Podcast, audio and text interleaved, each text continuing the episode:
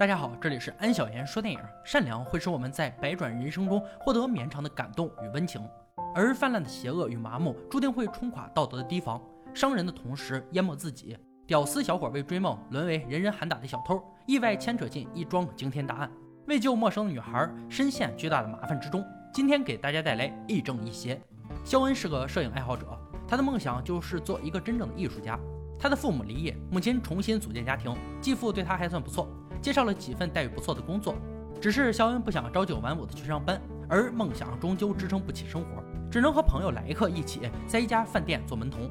看到豪车停下，立刻上前迎接，热情周到的服务轻易获得顾客信任，而接下来的操作才是两人真正的目的。他们会根据车上的信息去顾客家里行窃，每次都不会拿走太多东西，一直未被发现。晚上，莱克再次来到顾客家，从车库进入房间后，带上战利品，立刻准备离开的时候。冲出来的狗子吓得他魂飞魄散，被追了几圈后，只能丢下物品仓皇离开。肖恩得知一切后，感叹今日不宜行动。正说着，一辆玛莎拉蒂在门口停了下来。下来的男人一看就是有钱人，并且态度嚣张。两人对视一眼，各自心领神会。肖恩坐上豪车，通过车主的导航确定位置。三分钟后，肖恩就来到富豪的家，同样的从车库进入，一把万能钥匙犹如开启自己的家门。室内装修极其奢华，肖恩感叹：“有钱人的生活真他妈好。”柜子上放着一张全新的黑卡，信封还没打开，立刻电话通知莱克。两人猜测，男人也许还不知道这张卡的存在。卡里有一万五千美金，折合人民币约十万元。两人立刻兴奋起来，有了这笔钱，他们的小梦想可以全部实现。从而也得知，富豪叫凯尔，手里的卡需要激活才能使用。肖恩只能上楼碰碰运气，在凯尔的卧室里找到手机，顺利完成绑定。正要离开的时候，发现一扇门被一把特定的锁锁住。肖恩本想收手，莱克一直怂恿他进去看看有什么更值钱的东西。进来才发现只有一台没有关机的电脑，旁边放着一张支票。肖恩顺手拿走手机，拍下那张支票。随着闪光灯亮起，出现一张人脸，吓得肖恩一屁股坐在地上。一个女孩被五花大绑在椅子上，嘴里也被布条堵住，只能发出呜呜声。女孩浑身上下都是伤痕，显然经常遭到虐待。反应过来后，肖恩想救下这个可怜的女孩，无奈怎么努力也打不开铁链。关键时刻，凯尔走出饭店，索要自己的车。肖恩不管莱克那边有多紧急，执意想救出女孩。他想下楼找工具，女孩告诉他把东西放回原位，因为这间房子有摄像头，凯尔会随时查看。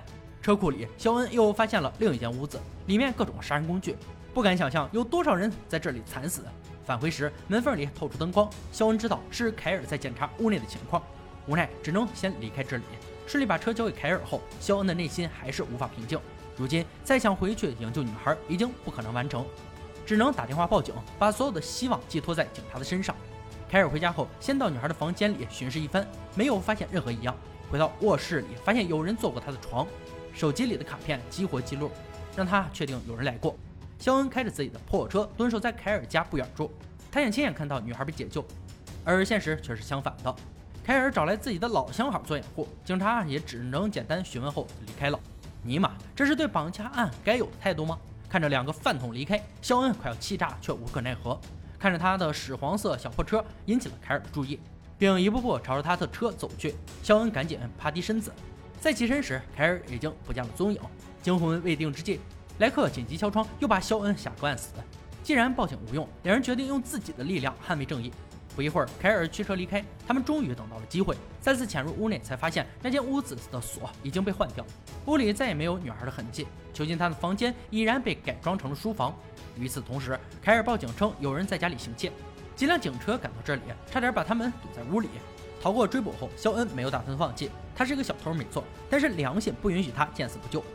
莱克却不想再搅进这件事儿，继续下去，自己的小偷身份会被曝光。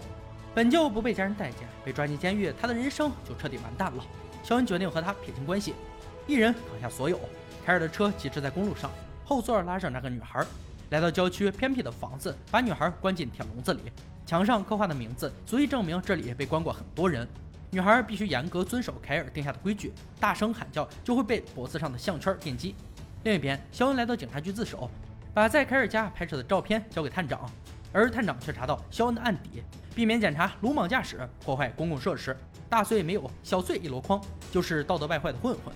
显然他承认行窃，却拿不出偷来的东西。探长以为又是无聊的恶作剧，懒得理他。肖恩表示，无论进监狱还是被驱逐都无所谓，只希望警方重视起来，营救那个可怜的女孩。探长终于相信他的话，来到凯尔的家。凯尔很镇定地带着他在家里巡视一圈。探长仔细观察书房，并没有任何可疑的地方。整个房间和肖恩提供的照片完全不符。临近的车库的屋子也被清理得一干二净。虽然发现纱窗有破损，凯尔解释自己出门时忘记带钥匙。所有的回答都合情合理，找不出一点破绽。凯尔告诉探长，近期总有情敌打电话骚扰他，成功的消除探长的怀疑。他甚至认为肖恩就是那个为爱疯狂的人。回到警局，肖恩对这个结果非常不满，却无可奈何。一个品行败坏、一个有修养的成功人士，在没有铁证的情况下，肖恩的话显然不足为信。临走前，探长告诉他，不管什么理由都不允许再骚扰凯尔。肖恩请求清查本市失踪人口，探长一脸不耐烦，告诉他去找 FBI。画面一转，凯尔透过窗子看到肖恩的小破车又停在楼下，决定收拾这个好事的瘪三。趁肖恩不在的时候，将一个定位器放在车上。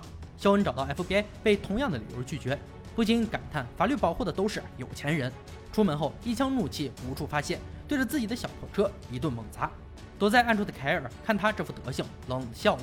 回家的路上，凯尔跟在他的身后，趁肖恩洗澡的时候，偷偷潜入他的房间，在电脑上拷贝了他近期的联系人，并偷走照相机里的 U 盘。肖恩出来的时候发现不对，意识到是凯尔想要报复自己，他急忙找到女友商量对策。只是女友着急参加一个重要的讲座，没有听他把话说完。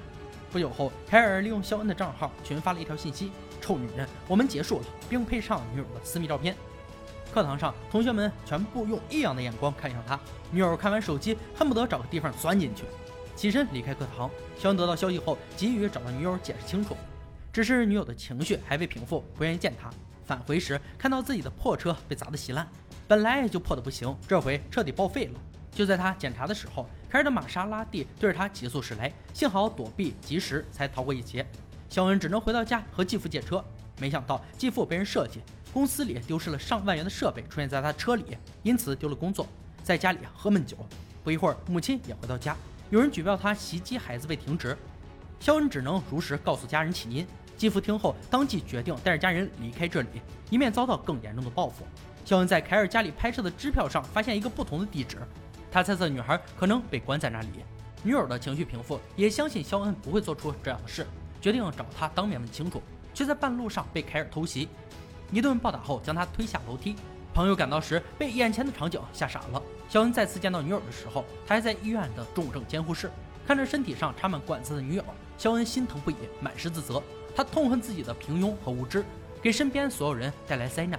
除了说抱歉，肖恩不知道该用什么样的方法尽快结束这一切。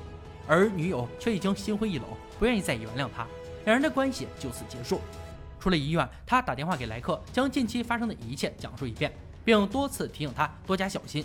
莱克没有在意，把电话转为视频。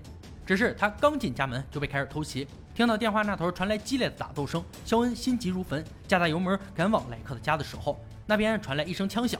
肖恩多次呼叫无果，他猜测莱克已经凶多吉少。就在凯尔捡起莱克手机的一瞬间，肖恩趁机截图。凯尔自知事情败露，气急败坏地砸了手机离去。肖恩报警的时候被告知，已经有多人往警局打过电话，来现场才知道，同时死的还有莱克的三个邻居。警察已经认定莱克枪杀邻居后畏罪自杀，法律无用，肖恩决定自己寻找证据。他来到凯尔的家，并没有人，一顿乱翻后也没有找到任何有用的信息。凯尔车上的导航发现了支票和同样的地址。返回房间里，把东西归位，正要离开的时候，屋里的灯全部亮起。原来凯尔早就猜测肖恩会来找自己，特意为他准备了一份惊喜。肖恩听到柜子里的异响，打开一看，是一枚定时炸弹。距离爆炸的时间还有几十秒，肖恩吓尿了，驾驶凯尔的车冲出别墅。与此同时，整栋房子在爆炸声中成为一片废墟。FBI 根据肖恩提供的照片查到，凯尔是亿万富翁的独生子，父亲痴迷于珍贵马匹。对儿子没有投入太多时间关怀他的成长。凯尔在十四岁时对一个年长的女孩动情，想为女孩驯服一匹烈马，证明自己已经长大，却失手将那匹马打死。驯兽师准备将此事告诉他的父亲，凯尔情急之下杀了驯兽师和女孩。从此以后，他的内心逐渐变态，把囚禁的女孩当马一样驯服。凯尔清楚自己犯下的罪，已经很难再遮掩，将所有财产转移到国外，想尽快逃离这里。肖恩先警察一步来到关押女孩的小木屋，透过窗子看到女孩果然在这儿。警察看到他喜极而泣，他没有想到肖恩一直在为营救自己而努力，一股暖流在心间萦绕。原来这个世界不止只有邪恶，还没有想到带走女孩的办法就被凯尔发现。突如其来的棍棒让肖恩无法招架，他被打晕。再睁开眼睛的时候，女孩被带到树林里的深坑边，当着肖恩的面一枪将女孩打进深坑，而女孩并没有死。她努力的想爬出深坑的时候，发现这里埋葬着大量尸体。女孩踩着无数冤魂爬了上来。肖恩发现女孩后，尽量转移凯尔的注意力。女孩脱险后，并没有独自离开，趁他不注意的时候，抡起铁锹将他打倒在地。肖恩用同样的方式将凯尔捆绑在椅子上。天道有轮回，亲手打造的酷刑成为自己的归宿。FBI 赶到，顺利破获惊天大案，来的还非常及时。正义虽然不会缺席，但经常会迟到。电影呢，到这里就结束了。亦正亦邪，利用阶级、社会角色与善恶行为，制造出强烈反差，也使得寻常的犯罪主题多了一些值得回味的东西。开着玛莎拉蒂，拥有巨额信托基金，衣冠楚楚的精英阶层，可能是披着人皮的恶魔；开着穷酸破车，连吃饭都是问题的穷屌丝，也会有为陌生人献出一腔热血的真心。正与邪的交战，从来不会因为阶级差异而有所区分。同样，是非善恶也不能单从表面来衡量。好了，今天解说就到这里吧，我们下期再见。